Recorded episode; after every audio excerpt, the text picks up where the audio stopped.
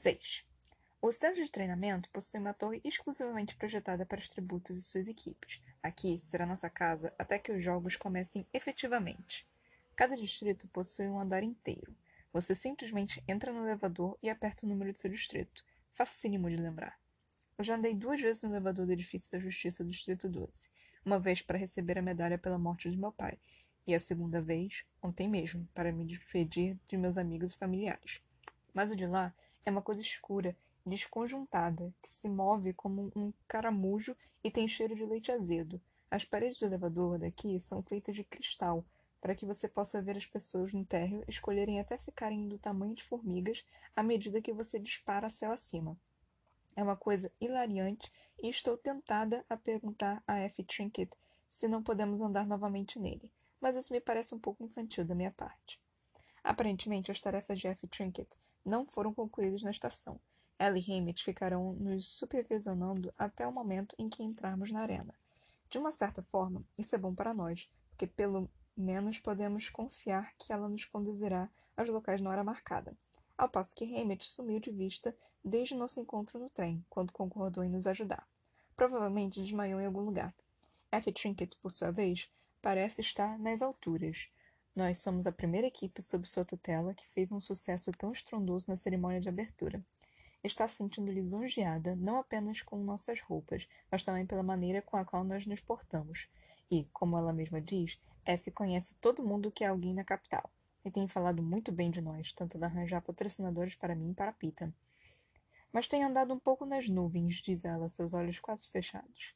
Porque, é claro, Hammett nem se preocupou em me dizer quais eram as estratégias de vocês, mas dei o melhor de mim naquilo em que eu mais devia trabalhar, como Katniss sacrificou a si mesma pela irmã como vocês dois lutaram com sucesso para superar a barbárie do distrito que vivem. Barbárie?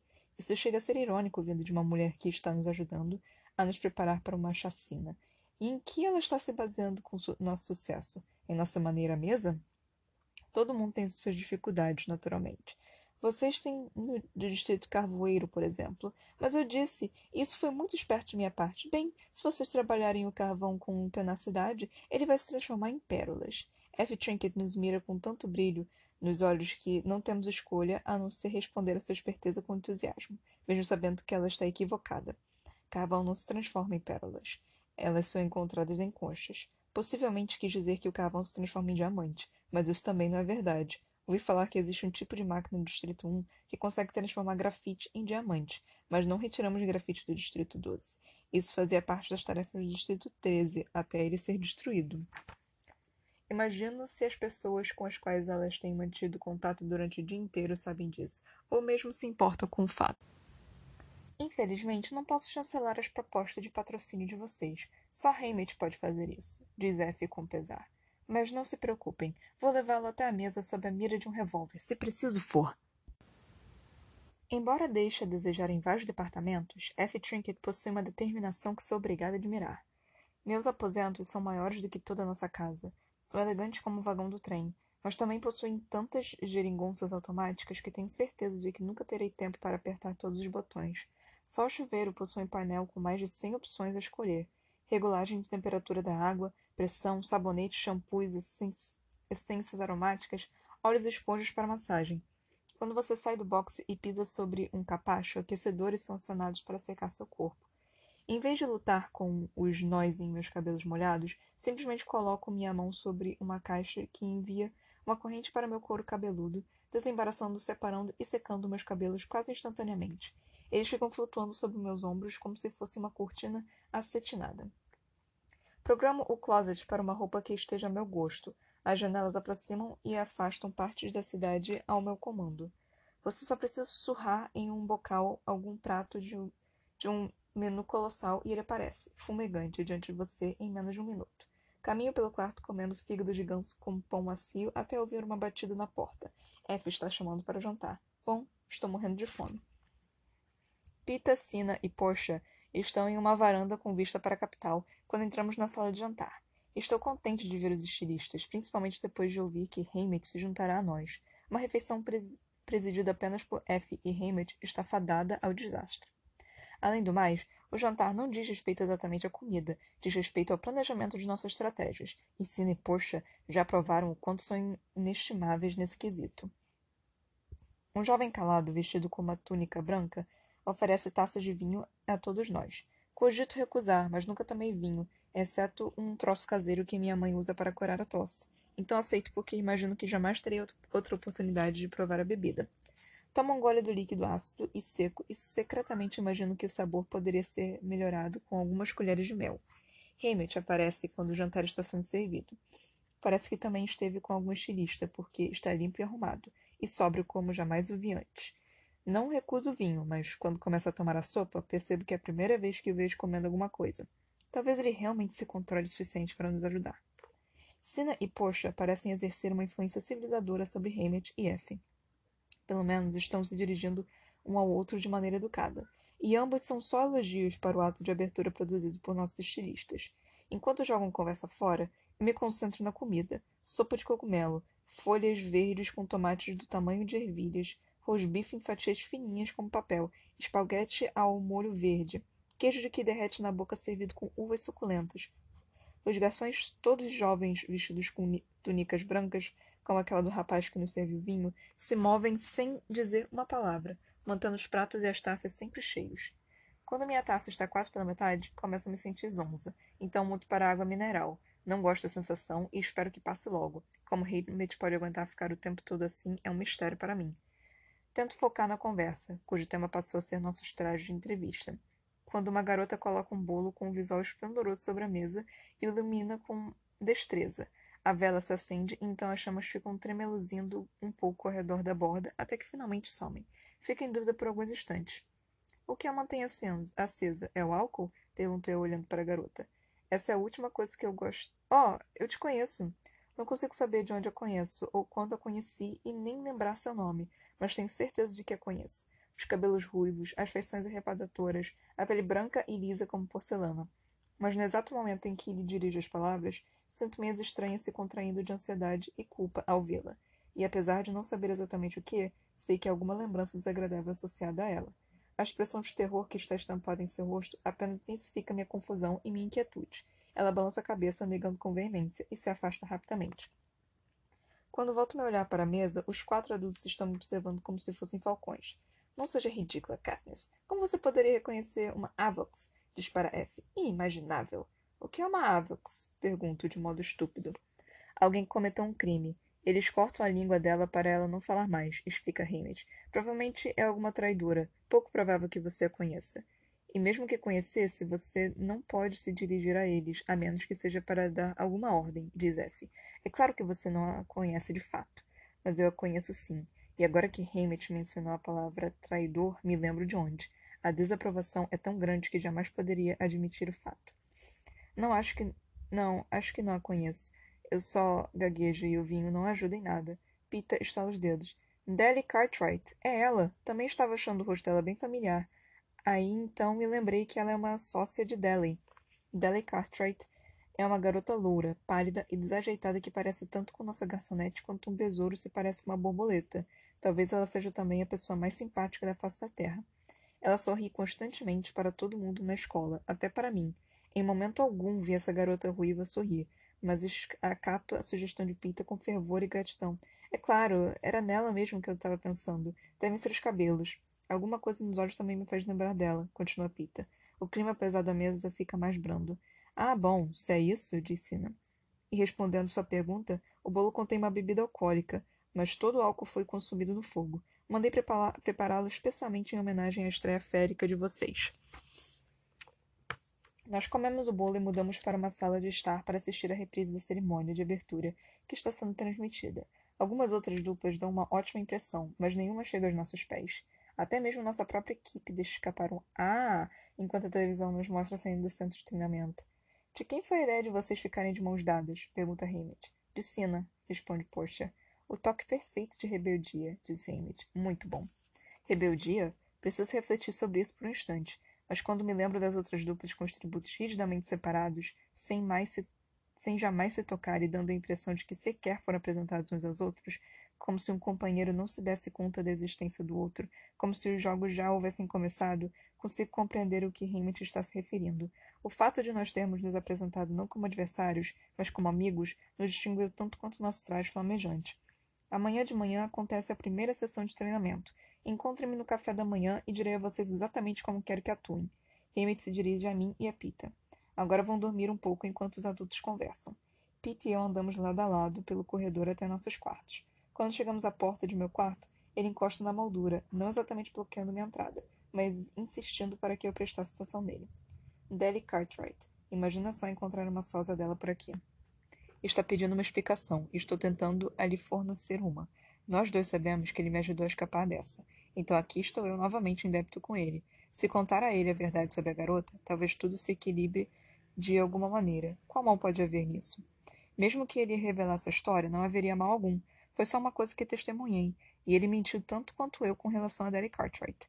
Percebo que realmente desejo falar com alguém sobre a garota, alguém que possa ser capaz de me ajudar a entender a história. Gale seria minha primeira escolha, mas é pouco provável que eu volte a vê-lo. Tento imaginar se con... Tento imaginar se contar a Pita poderia lhe dar alguma possível vantagem sobre mim, mas não vejo como.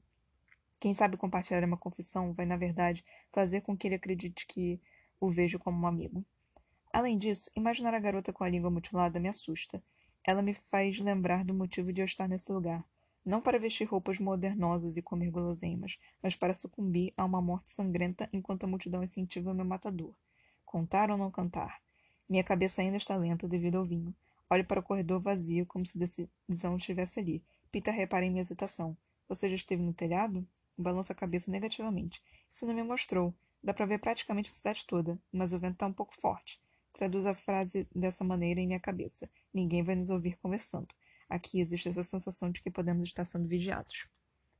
Podemos ir lá em cima? Claro, vamos lá. Diz Pita. Eu sigo até uma escada que leva ao telhado. Há uma pequena sala em formato de domo, com uma porta para o exterior. Assim que entramos e sentimos o vento frio da noite, fico perplexa com a vista. A capital pisca como um vasto campo repleto de vagalumes. A eletricidade do Distrito 12 não é algo constante. Normalmente contamos apenas com algumas horas diárias de luz. Frequentemente as noites são passadas à luz de vela. A única ocasião em que podemos contar com a luz é durante as transmissões de jogos ou quando alguma mensagem importante do governo é veiculada e todos são obrigados a assistir. Mas aqui não há racionamento de energia. Jamais haveria. Pete e eu caminhamos até um parapeito na borda do telhado. Olho bem para baixo em direção à rua, que está cheia de gente. Dá para ouvir os carros, um grito ou outro e um estranho ruído metálico. No distrito 12, a uma hora dessas, todos já estariam pensando em ir para a cama. Perguntei a Sina por que eles nos deixam subir aqui em cima. Será que eles não ficam preocupados com a possibilidade de algum tributo se jogar? Questiona Pita. O que ele disse? Quero saber. É impossível, responde Pita. Ele ergue a mão no que parece ser um espaço vazio. Ouvimos um ruído agudo e ele abaixa a mão. Tem um tipo de campo de força que se lança em volta do telhado, sempre preocupados com nossa segurança, comento. Apesar de Sino ter mostrado o telhado da Pita, imagino se podemos mesmo estar aqui agora, tão tarde e a sós. Nunca vi tributos no telhado do centro de treinamento, mas isso não significa que nós não estamos sendo filmados. Você acha que estamos sendo filmados? Talvez, admite ele. Venha ver o jardim. Do outro lado do domo, construíram um jardim com leitos de flores e árvores. Dos galhos pendem centenas de sinos de vento, que são as, os responsáveis pelo barulhinho metálico que eu tinha ouvido. Aqui no jardim, nessa noite ventosa, é fácil fazer com que a conversa de duas pessoas que não querem ser ouvidas passe despercebida. Pita olha para mim na expectativa. Finge exam examinar uma floração. Estávamos caçando na floresta um dia, escondidos esperando alguma caça aparecer, sussurro eu. Você e seu pai? Sussurra de volta Pita. Não, eu e o meu amigo Gale. De repente todos os pássaros param de cantar. Exceto um, como se estivesse dando um alerta. Foi quando a vi. Tenho certeza de que era a mesma garota. Tinha um garoto com ela. Suas roupas estavam em frangalhos. Estavam com olheiras. Estavam correndo como se a vida deles dependesse disso. Por um instante fico em silêncio, enquanto me lembro como a imagem daquele casal estranho, visivelmente não pertencendo ao Distrito 12 fugindo pela floresta, nos imobilizou. Mais tarde, imaginamos se não poderíamos tê-los ajudado a escapar. Talvez pudéssemos tê-los escondido, se tivéssemos nos movido com rapidez. Gale e eu fomos surpreendidos. Fomos sim, mas somos ambos caçadores. Nós sabemos como os animais se comportam quando estão sendo caçados. Nós percebemos que o casal estava em perigo assim que o vimos, mas só observamos. O aerodeslizador apareceu do nada, continuou. Quer dizer, em um dado momento o céu estava vazio. O céu estava vazio. E no outro a coisa estava lá. Não fez nenhum som, mas eles viram. Uma rede desceu sobre a garota e a levou para cima com rapidez de um elevador. Eles arremessaram uma espécie de lança sobre o garoto. Era atada a um cabo e eles o içaram da mesma maneira, mas tenho certeza de que ele estava morto. Ouvimos a garota gritar uma vez. O nome do garoto, eu acho. Então o aerodeslizador já não estava mais lá. Desapareceu do ar, e os pássaros começaram a cantar novamente, como se nada houvesse acontecido. Eles viram vocês? pergunta Pita. Não sei, estávamos embaixo de algumas pedras, respondo. Porém, na verdade sei. Houve um momento, depois do aviso do pássaro e antes do aerodeslizador, em que a garota nos viu. Ela fixou seus olhos nos meus e pediu ajuda. Mas nem eu e nem Gale respondemos. Você está tremendo, observa Pita. O vento e a história arrancaram todo o calor do meu corpo. O grito da garota terá sido o último? Pita tira a jaqueta e a coloca por cima dos meus ombros. Eu me preparo para recuar, mas acabo permitindo, tomando a decisão de aceitar naquele momento não só a jaqueta, como também sua gentileza. Um amigo faria isso, não é mesmo? Eles eram daqui? Perguntou ela. Pergunta ele, e abotou a jaqueta em meu pescoço. Balança a cabeça em concordância. Eles possuem aquele visual da capital, o garoto e a garota. Para onde você acha que estavam indo? Ele quer saber mais. Isso eu não sei, respondo. O Distrito 12 é bem o fim da linha. Mais além, só existe vastidão, vastidão selvagem. Isso se você não contar as ruínas do Distrito 13, que ainda estão ardendo devido às bombas tóxicas. Eles mostram isso de vez em quando na televisão, só para nos lembrar. Também não sei por que teriam saído daqui. Hammett tinha chamado os Avoxes de traidores. Contra o quê? Só podia ser contra a capital, mas possuíam tudo aqui. Não havia motivo para se rebelarem. Eu sairia daqui, dispara Pita. Em seguida, olha ao redor de modo tenso. A frase saiu autossuficiente para ser ouvida. Ele ri. Eu iria para casa agora, se permitissem. Mas você tem que admitir que a comida é de primeira. Ele despistou novamente. Se fosse só isso que você ouvisse, não passaria de palavras de um tributo assustado. Não de alguém contemplando a inquestionável benevolência da capital. Está ficando frio. É melhor a gente ir embora, pondera ele. O interior do domo está quente e iluminado. Ele está disposto a conversar. Seu amigo Gale, foi ele quem afastou sua irmã na colheita? Foi. Você conhece ele? Não. Ouço as garotas falarem muito sobre ele. Pensava que ele fosse um primo seu ou alguma coisa assim. Vocês se gostam, afirma ele. Não, não somos parentes. Pita balança a cabeça, enigmático. Ele veio se despedir de você? Veio, respondo, observando cuidadosamente. Assim como seu pai. Ele trouxe biscoitos para mim. Pita ergue as sobrancelhas, como se isso fosse uma novidade para ele, mas depois de testemunhar o quanto ele mente bem, não dou muito crédito. É mesmo? Bem, ele gosta de você e da sua irmã. Acho que ele gostaria de ter tido uma filha em vez de uma casa cheia de garotos. A possibilidade de eu ter virado assunto de conversa em torno da mesa de jantar nos fornos da padaria ou apenas de passagem na casa de Pita me deixava sobressaltada. Devia ser nas ocasiões em que a mãe não estava presente. Ele conhecia sua mãe dos tempos de criança, diz Pita. Outra surpresa, mas provavelmente verdadeira. Assim, ela cresceu na cidade, digo. Parece pouco educado dizer que ela jamais mencionou o padeiro, exceto para elogiar seu pão. Estamos em frente à porta de meu quarto. Devolvo a jaqueta dele. Nos vemos amanhã de manhã, então. Certo, diz ele e segue pelo corredor. Quando abre a porta, a garota ruiva está retirando minha peça única e as botas de onde as deixei, no chão do banheiro. Quero pedir desculpas pela possibilidade de tê-la deixado em uma situação difícil mas lembro que não devo falar com ela, a não ser que seja para dar alguma ordem. Ah, desculpa, começa a dizer. Eu deveria ter devolvido isso a Sina. Sinto muito. Você pode levar para mim? Ela evita meus olhos, balança levemente a cabeça e se encaminha para a porta. Eu havia planejado dizer a ela que sentia muito pelo jantar, mas sei que minhas desculpas vão muito mais além, que estou envergonhada por não ter tentado ajudá-la na floresta, que deixei a capital matar o garoto e mutilá-la sem erguer um dedo contra isso, como se eu estivesse assistindo aos jogos. Chuto sapatos e pulo debaixo das cobertas com a roupa. O tremor não parou. Talvez a garota não tenha se lembrado de mim, mas sei que ela se lembrou. Você não esquece o rosto da pessoa que representou sua última esperança. Cubra a cabeça com as cobertas, como se a ação pudesse me proteger da garota ruiva que não pode falar. Mas consigo sentir os olhos dela me encarando, atravessando as paredes e as portas, e as roupas da cama. Imagino se ela vai se divertir assistindo a minha morte. 7. Meu cochilo está recheado de sonhos perturbadores. O rosto da garota ruiva se mistura com imagens sangrentas de edições anteriores de Jogos Vorazes, com minha mãe afastada e inalcançável, com Prim esquelética e aterrorizada. Acordo berrando para que meu pai corra, porque a mina está explodindo em um milhão de pedacinhos mortíferos de luz. Amanhã está surgindo na janela. A capital está com ar enevoado e fantasmagórico. Minha cabeça dói e devo ter mordido a parte interna da minha bochecha durante a noite. Passo a língua na carne áspera e sinto gosto de sangue na boca. Lentamente, arrasto-me da cama até o chuveiro. Aperto arbitrariamente alguns botões no painel de controle e acabo saltando do boxe quando jatos de água gelada e quente alternaram seus ataques sobre o meu corpo. Então, sou inundada de espuma com aroma de limão que sou obrigada a esfregar no corpo com uma pesada e áspera escova. Bom, pelo menos meu sangue está fluindo. Depois de me secar e aplicar uma loção hidratante, encontro um traje que foi deixado para mim em frente ao closet. Calças pretas justas, uma túnica lilás de mangas compridas e sapatos de couro.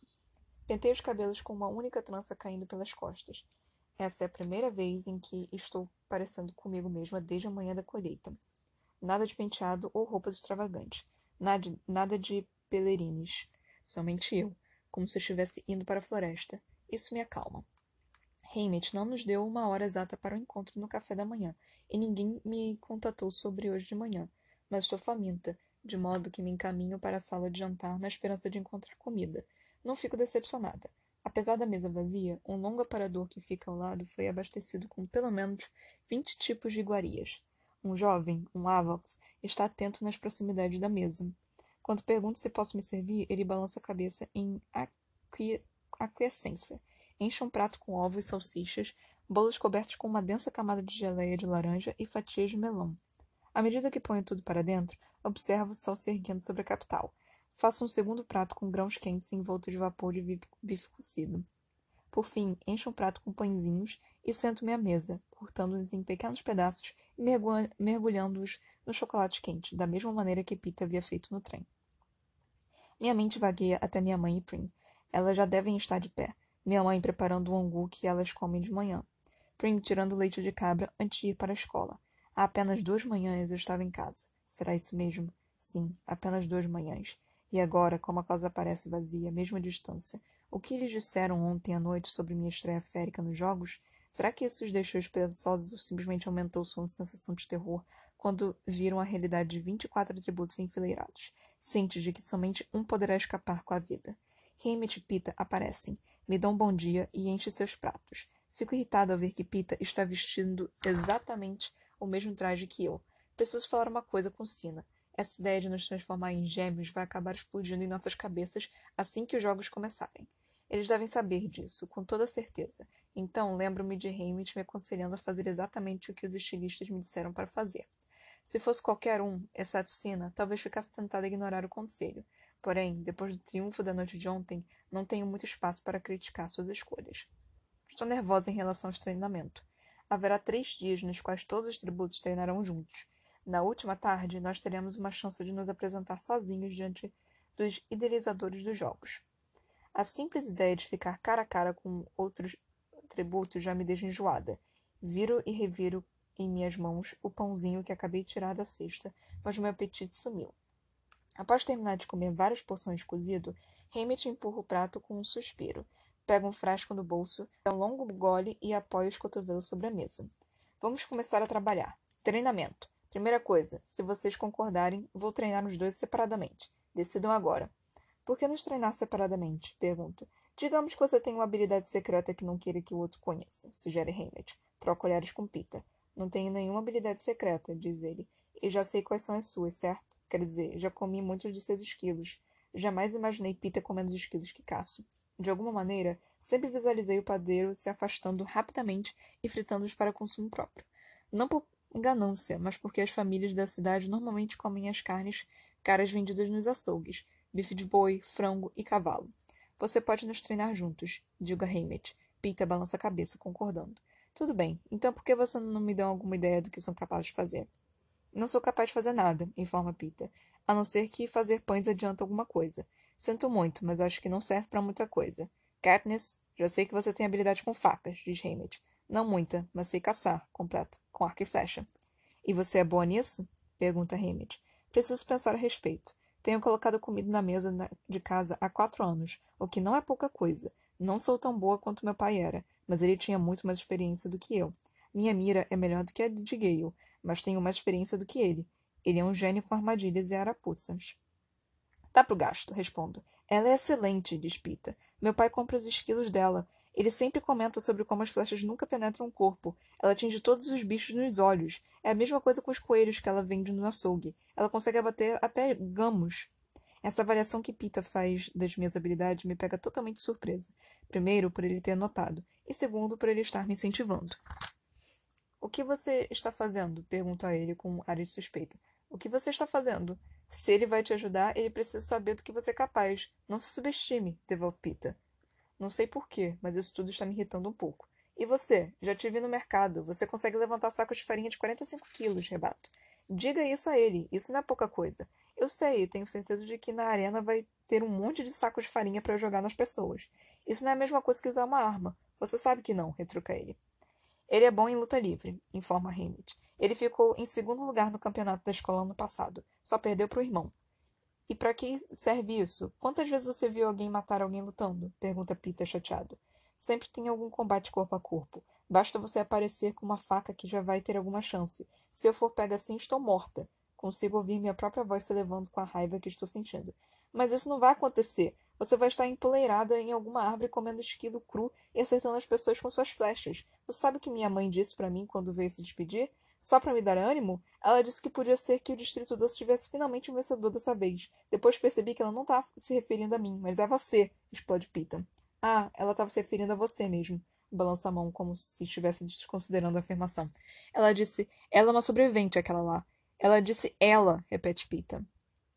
Isso me faz dar um frio na discussão. Será que a mãe dele realmente disse isso a meu respeito? Será que ela preferiu o próprio filho em relação a mim? A mim? Vejo a dor nos olhos de Pita e me dou conta de que ele não está mentindo. De repente, transporta-me para o fundo da padaria e consigo sentir o frio da chuva escorrendo pelas minhas costas, o vazio em minha barriga. Pareço ter três anos de idade quando falo, mas só porque alguém me ajudou. Os olhos de Pita oscilam na direção de minhas mãos, e me dou conta de que ele também se lembra daquele dia, mas ele apenas dá de ombros. As pessoas vão te ajudar na arena. Eles vão te. Eles vão se degladiar para te patrocinar. Não mais do que a você, discordo. Pita dirige o olhar para Hamid. Ela não faz ideia do efeito que a causam. Ela, ele passa a unha na madeira da mesa, recusando-se a me encarar. O que será que ele está querendo dizer, afinal? Como assim as pessoas vão me ajudar? Quando estávamos morrendo de inanição, ninguém me ajudou. Ninguém a não ser Pita. Assim que comecei a ter mercadorias para trocar, as coisas mudaram. Sou uma comerciante dura na queda. Sou ou não sou? Que efeito isso causa? Que sou fraca e necessitada? Será que ele está sugerindo que sou privilegiada porque as pessoas sentem pena de mim? Tento imaginar se ele tem razão. Talvez alguns dos comerciantes fossem um pouco generosos em suas transações, mas sempre atribuí esse fato ao, ao longo relacionamento que eles mantiveram com meu pai. Além disso, a caça que vende é de primeira classe. Ninguém nunca sentiu pena de mim. Miro intensamente o pãozinho, tendo a certeza de que ele quis me insultar. Depois de mais ou menos um minuto nisso, Hamish diz: Ok, então. Ok, ok, ok. Katniss não há nenhuma garantia de que haverá arco e flecha na arena, mas durante sua sessão particular com os idealizadores dos jogos, mostra-lhes o que você é capaz de fazer. Até lá, fique longe dos arcos. Você é bom em armadilhas? Sem montar algumas arapucas básicas, murmuro. Isso pode ser importante em termos de comida, diz Hammett. E Pita, ela tem razão. Nunca subestime a força de alguém na arena. Com muita frequência, a força física faz a vantagem pender para o lado de determinado competidor. No centro de treinamento há halteres, mas não revele o quanto você consegue levantar na frente dos outros tributos. O plano é o mesmo para vocês dois. Vocês vão para o treinamento de grupo. Passam um tempo tentando aprender alguma coisa que desconhecem. Arremessar uma lança, manusear uma clava, aprender a dar um nó decente. Tudo menos mostrado que vocês são bons. Até chegarem às sessões particulares. Estamos entendidos? Pergunta Hammett. Pete e eu sentimos com a cabeça. Uma última coisa. Em público, quero vocês um do lado do outro o tempo todo, pede Hammett. Nós começamos a discordar, mas Hammett bate a mão com força sobre a mesa. O tempo todo! Isso não está aberto à discussão. Vocês dois concordaram em fazer o que eu disse, o que eu dissesse. Vocês vão ficar juntos. Vão parecer amáveis um com o outro. Agora saiam. F estará esperando vocês no elevador às 10 horas para começar o treinamento. Mordo meu lábio e saio da sala fazendo tudo para que Pita ouça a porta batendo com força. Sento-me na cama, odiando Hammett, odiando Pita, odiando a mim mesma por falar sobre aquele dia na chuva, muito tempo atrás. Que piada! Pete e eu andamos por aí fingindo que somos amigos, elogiando a força um do outro, insistindo para que o outro tenha crédito por suas respectivas habilidades, porque na verdade, em algum ponto, teremos de acabar com isso e aceitar que somos adversários um do outro. O que eu estava preparada para fazer agorinha mesmo, se não fosse pela estúpida instrução de Hammett para que permanecêssemos juntos durante o treinamento. Mas acho que foi culpa minha, pelo fato de eu ter dito que ele não precisava nos treinar separadamente. Mas aquilo não significava que eu estivesse disposta a fazer tudo ao lado de Pita, que, por sua vez, tampouco demonstra vontade de ser meu parceiro. Ouço a voz de Pita em minha cabeça. Ela não faz ideia do efeito que causa. Obviamente, aquilo tinha a intenção de me humilhar, certo? mas uma pequenina parcela de mim mesma imagina se não foi, na verdade, um elogio. Se ele não quis dizer que, de alguma maneira, eu era atraente. É esquisito o quanto ele reparou em mim. Tipo, o quanto ele prestou atenção às minhas caçadas. E, aparentemente, também não fui assim tão desatenta com ele quanto imaginava. A farinha, a luta livre, sempre mantive o garoto do pão em rédeas curtas. Quase dez horas. Escovo os dentes e penteio novamente o cabelo. A raiva bloqueou temporariamente meu nervosismo em relação ao encontro com os outros tributos, mas, agora, estou sentindo minha ansiedade surgindo novamente. Quando encontro F e Pita no elevador, já estou roendo as unhas. Paro imediatamente. As verdadeiras salas de treinamento ficam no subsolo de nosso edifício. Com esses elevadores, a viagem não dura mais do que um minuto. As portas se abrem para um enorme ginásio repleto de diversas armas e sequências de obstáculos. Embora ainda não sejam dez horas, somos os últimos a chegar. Os outros tributos estão reunidos em um círculo retestado. Cada um deles possui um quadrado de pano com o número de seu distrito preso às camisas. Enquanto alguém prende o número 12 em minhas costas, dou uma olhada geral. Eu e Pita somos os únicos que estão vestidos da mesma maneira. Assim que nos juntamos ao círculo, a treinadora principal, uma mulher alta e de porte atlético chamada Atala, dá um passo à frente e começa a explicar como será a rotina de treinamento. Os peritos de cada habilidade permanecerão em suas estações. Nós ficaremos livres para transitar de uma área para outra de acordo com a escolha que fizermos, seguindo as instruções de nosso mentor. Algumas estações ensinam técnicas de sobrevivência, outras técnicas de combate. Nós somos proibidos de nos engajar em qualquer exercício de combate com outro tributo. Há assistência à disposição se queremos praticar com algum parceiro. Quando a tela começa a ler a lista das estações de habilidades, não consigo evitar algumas olhadelas nos outros tributos. É a primeira vez que estamos todos reunidos, no mesmo nível e com roupas comuns. Meu ânimo desaba. Quase todos os garotos, e pelo menos metade das garotas, são maiores do que eu, embora muitos deles nem tenham sido adequadamente alimentados.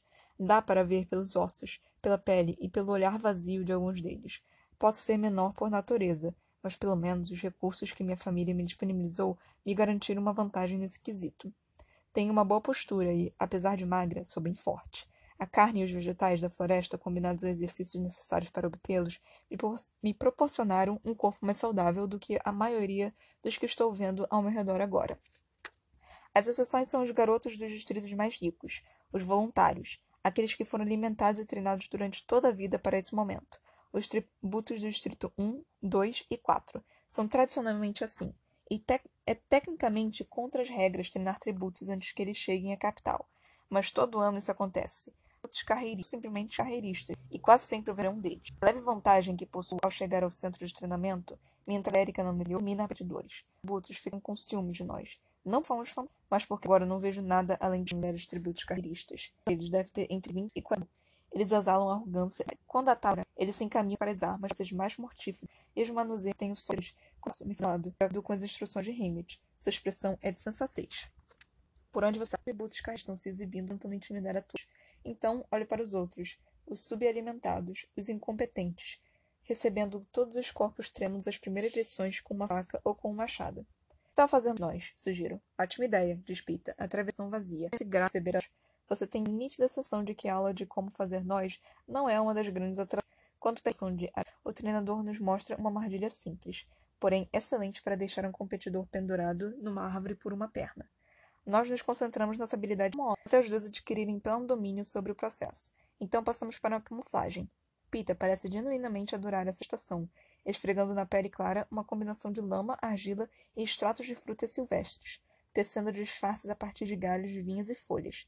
O treinador que coordena a estação de camuflagem está bastante entusiasmado com o trabalho dele. Sou eu que faço os bolos. Admite bolos? Pergunto.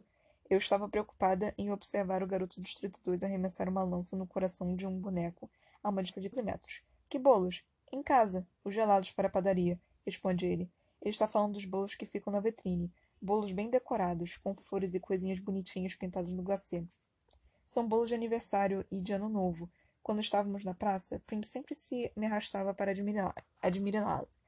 Admirá-los. Embora jamais pudéssemos imaginar que algum dia teríamos condições de adquirir algum deles. Mas há tão pouca beleza no Distrito 12 que dificilmente nego a ela esse prazer. Criticamente para o desenho no braço de Pita. Os padrões alternantes de luz e sombra sugerem a luz do sol penetrando nas árvores da floresta.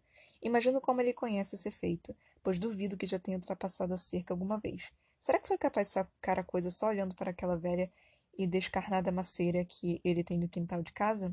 De alguma maneira, a coisa toda, a habilidade dele, os tais inacessíveis bolos, o elogio do, peri do perito em camuflagem, me irrita. É lindo, se ao menos você pudesse congelar alguém até a morte, comento. Não seja tão superior. É impossível saber o que você vai encontrar na arena. E se o bolo for de fato gigantesco? Começa Pita. E se a gente fosse para outra estação? Interrompe o devaneio. Então, os três dias seguintes transcorrem com Pete e eu indo sensacionalmente de estação em estação.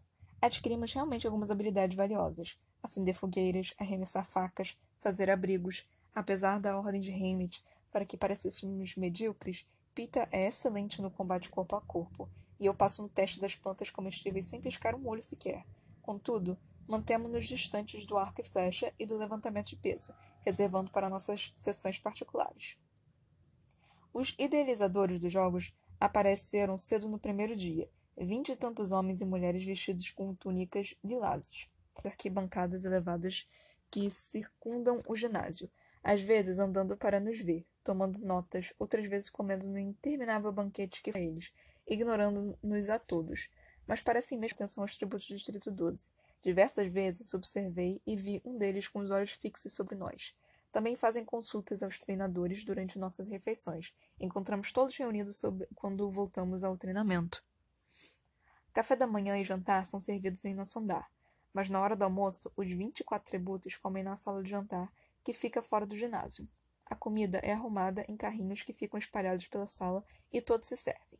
Os tributos carreiristas tendem a se reunir de modo desordeiro em torno da mesa, como se estivessem demonstrando superioridade, passando a mensagem de que não têm medo uns dos outros e que consideram os restantes nós abaixo da crítica. A maioria dos outros tributos se senta sozinha, como ovelhas desgarradas. Ninguém dirige uma palavra a nós. Pete e eu comemos juntos e, como Hammett não para de nos orientar, tentamos manter uma conversa animada durante as refeições. Não é fácil encontrar um assunto. Falar de casa é doloroso. Falar do presente é insuportável. Um dia, Pete esvazia nossa cesta de pão e aponta como eles foram cuidadosamente cuidadosos em incluir pães típicos dos diversos distritos, junto com os pães mais refinados da capital. O de formato de peixe com uma tonalidade esverdeada e com algo de distrito 4 o pãozinho meia-lua salpicado de semente do Distrito 11. De alguma maneira, embora seja feito do mesmo material, ele parece muito mais apetitoso do que os biscoitos horrorosos que são padrão lá em casa. E aí está, diz Peter jogando os pães de volta à cesta. Com certeza você tem muitos conhecimentos, comento. Só sobre pães, define ele. Tudo bem, agora pode rir para dar a impressão de que a, o que acabei de dizer era engraçado. Nós dois damos uma risada até certo ponto convincente e ignoramos os olhares da sala.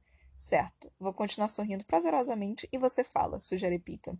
A orientação de Hammett para que demonstremos amizade está nos desgastando, porque desde que bati a porta na cara dele, a, a atmosfera entre nós tem estado um pouco fria. Mas temos ordens a seguir. Já te contei do dia em que fui perseguida por um urso? Pergunto. Não, mas parece fascinante, responde Pita. Eu tento animar minha cara enquanto relembro o evento, uma história verdadeira em que disputei estupidamente uma colmeia com um urso preto. Peter ri e faz perguntas como se fosse um ator. Ele é muito melhor nisso do que eu. No segundo dia, enquanto estamos treinando arremesso de lança, ele sussurra para mim. Acho que tem alguém nos vigiando. Arremesso a lança, atividade em que, na realidade, não sou ruim se não sou obrigada a acertar muito longe. e vejo a garotinha do Distrito 11 nos observando de uma certa distância. É tal garota de 12 anos, a que me lembrou Prim em estatura. De perto parece ter 10 anos. Ela tem olhos escuros e brilhantes e uma pele morena acetinada, e está se equilibrando sobre as pontas dos dedos do pé com os braços levemente estendidos para os lados, como se estivesse pronta para lançar voo ao menor barulho. É impossível não imaginar um pássaro. Pego outra lança enquanto Pita arremessa a sua. Acho que o nome dela é Rue, diz ele suavemente. Mordo o lábio. Rue é uma pequena flor amarela que se encontra na campina. Rue. Primrose. Nenhuma das duas atingiria 30 quilos em uma balança, nem que estivessem encharcadas. O que podemos fazer a respeito? Pergunta ele com mais dureza do que pretendia. Nada a fazer, retruca ele. É só para manter a conversação. Agora que sei que ela está lá, é difícil ignorar a criança. Ela desliza e se junta a nós em estações diferentes como eu, é esperta com plantas, escala com elegância e possui uma boa mira. Sempre consegue acertar o alvo com uma tiradeira. Mas o que significa uma tiradeira contra um homem de 90 quilos portando uma espada? De volta ao andar Distrito 12, Hammett e F nos enchem a paciência durante o café da manhã e o jantar, obrigando-nos a contar todos os detalhes do dia, o que fizemos, quem nos observou, como avaliamos os outros tributos. Cine e Porsche não estão por perto, de modo que não há ninguém que possa acrescentar um pouco de sanidade às refeições. Não que Hammett e F estejam novamente discutindo. Ao contrário, parecem estar agindo em sintonia um com o outro, determinados a nos torturar até que estejamos em forma. Cheios de intermináveis orientações a respeito do que devemos ou não fazer nos treinamentos. Pita tem mais paciência, mas fico de saco cheio e mal-humorada. Quando finalmente escapamos para a cama na segunda noite, Pita resmunga. Alguém deveria arrumar uma bebida para o Hammett. Faço um som que está entre um ronco e um riso, então me controlo. Ficar tentando manter a aparência de amizade quando na verdade não somos amigos está confundindo minha cabeça. Pelo menos quando entramos na arena, saberei como será nossa relação. Não vamos fingir quando não há ninguém por perto, certo? Certo, Katniss, diz ele com um ar cansado. Depois disso, passamos a conversar somente na presença das outras pessoas.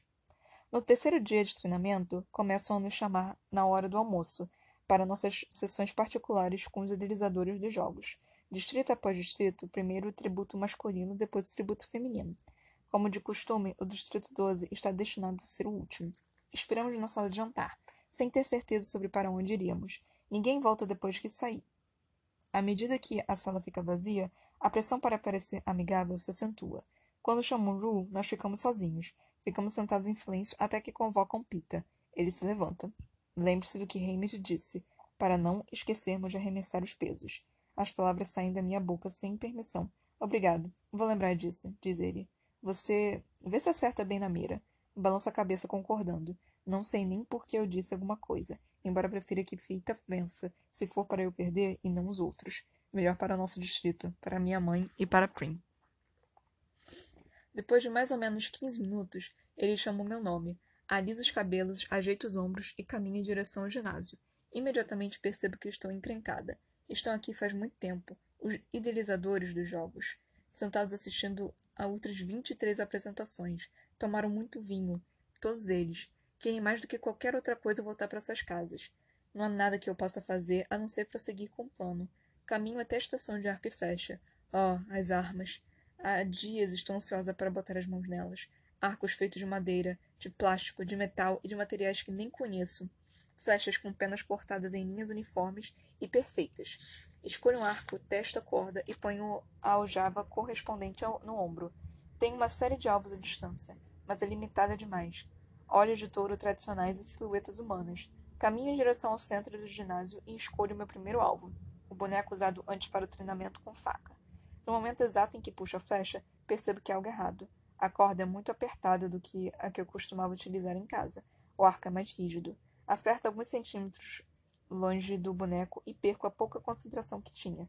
Por um instante sinto-me humilhada. Então volto ao olho de touro. Atiro novamente e mais uma vez até dominar as novas armas. De volta ao centro do ginásio, tomo minha posição inicial e espeto o boneco bem no coração. Depois rasgo a corda que segura o saco de areia, treinamento de boxe, e ele se abre caindo no chão.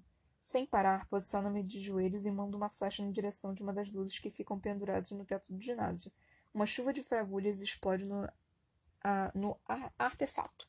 A mira foi excelente. Eu me viro para os idealizadores dos jogos. Uns poucos estão indicando aprovação. mas a maioria está fixada no porco assado que acaba de chegar ao banquete deles. De repente, fico furiosa pelo fato de que, mesmo com minha vida por um fio, eles não prestam a mínima atenção em mim. Por meu espetáculo está sendo preterido por um porco morto. Meu coração começa a bater. Sinto meu rosto queimando. Sem parar para pensar, puxo uma flecha da aljava e mando na direção da mesa dos idealizadores dos jogos. Ouço gritos de alerta à medida que as pessoas se afastam da mesa aos trancos e barrancos. A flecha espeta a maçã na boca do porco e prende a parede. Todos me encaram sem conseguir acreditar. Obrigada pela consideração de vocês. Então faço uma leve mesura e caminho diretamente para a saída sem ter sido dispensada.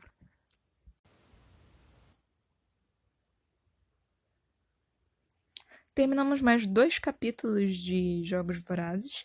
Gente, os capítulos de Jogos Vorazes, eles são bem grandes. Então vão ter, tipo, eu vou ter eu vou ter que escolher entre ou ler mais para vocês ou escolher para falar. Dessa vez eu escolhi ler um pouquinho mais, porque eu acho que, tipo, eu tenho que ler, né? E eu tenho que ter assunto para poder comentar com vocês, né?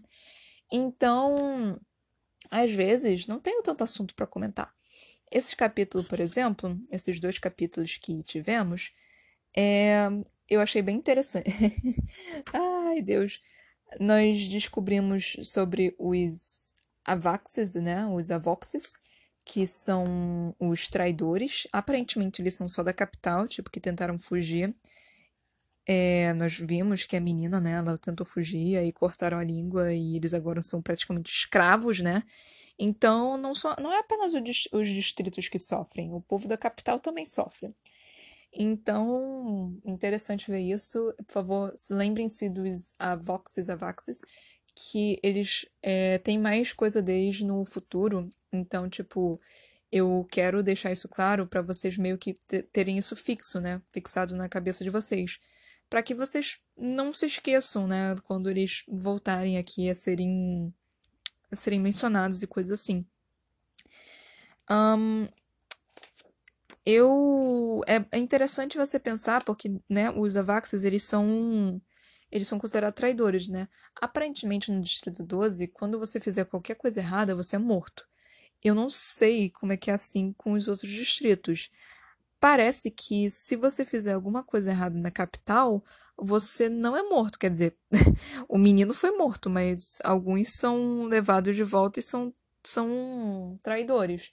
Agora o que exatamente eles estavam querendo fazer, por que exatamente eles estavam fugindo, e o que diabos eles estavam fazendo no Distrito 12, porque aparentemente eles fugiram por bastante tempo, conseguiram chegar bem longe, e o que diabos eles estavam fazendo por lá. Então, isso são perguntas assim que gostaria que vocês tivessem noção para vocês saberem, né? É, nós tivemos aqui, porque a gente sabe que o Distrito 13 foi foi destruído e aparentemente tem gases lá que estão saindo e ninguém pode morar no Distrito 13 porque não tem não, não tem como você morar lá porque tá tudo venenoso.